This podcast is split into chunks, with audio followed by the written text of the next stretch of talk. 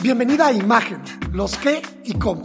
El podcast donde siempre encontrarás respuesta a todas las preguntas sobre tu imagen y cómo mejorarla para ser percibida como siempre has querido. Prepárate para obtener aprendizaje diario sobre imagen, ventas, protocolo, branding y desarrollo personal. Mi nombre es Héctor Hugo de la Peña y te doy la bienvenida. ¿Qué le regalo a mi jefa o jefe en Navidad? Esta pregunta es una pregunta álgida. ¿Se le da regalo o no a la jefa o jefe? Y si sí, ¿qué le doy? Dar un regalo es un acto de aprecio, cariño o agradecimiento, aunque muchos dirán que también es una manera de hacer la barba.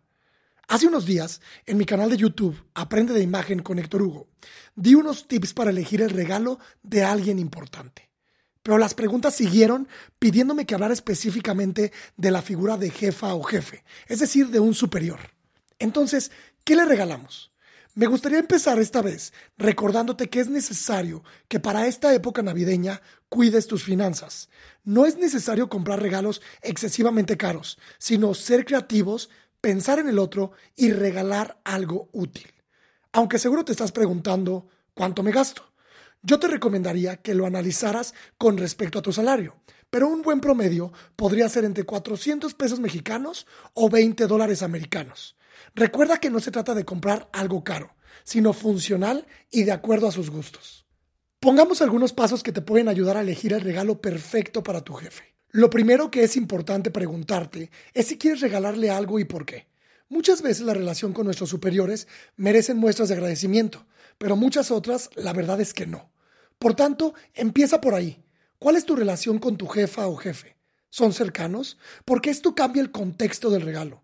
Si eres cercano a él o ella, podrías conocer mejor sus gustos y aficiones y elegir alguna de las opciones que se te vengan a la cabeza derivado de esto. Aunque mi sugerencia siempre será que le regales algo profesional. Estás en el ambiente laboral, recuérdalo.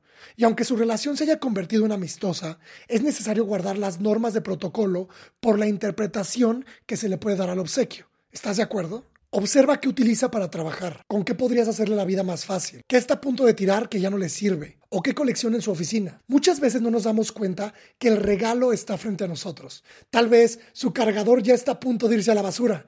Esa puede ser una buena opción. U otra opción, tal vez, es que compra demasiadas pequeñas libretas para tomar anotaciones y se las acaba rápidamente.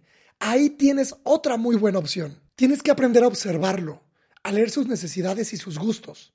Intenta descubrir un regalo por ahí, por estas cosas que te digo. Piensa en la persona y no en ti. Piensa que es algo que le gustaría a esta persona. El simple hecho de mostrarle tu afecto con un pequeño obsequio, estoy seguro será suficiente regalo para él. Ahora, alto.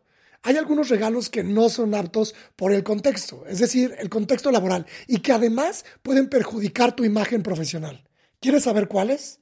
Los regalos muy personales lociones, cremas, productos de belleza.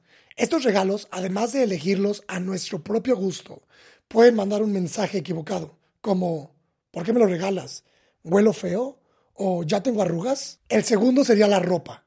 La ropa es un regalo muy personal. ¿Por qué? Porque hay que conocer la talla de la persona, conocer sus gustos. Es mejor alejarse de los regalos que puedan malinterpretarse. Y por último, dinero. Nunca dinero efectivo o tarjeta de regalo. No. Dentro del ámbito laboral, las transacciones financieras se hacen únicamente a través de los procesos señalados por la empresa. De verdad que en los regalos, siempre el mejor regalo es el más obvio, el que tenemos enfrente. Simplemente se trata de observar y ser creativos. Feliz Navidad. Hey, antes de que te vayas, cuéntame por redes sociales qué te pareció este episodio. Instagram, arroba hectorhugo.mx, Facebook, diagonal hectorhugo.mx. Nos escuchamos pronto.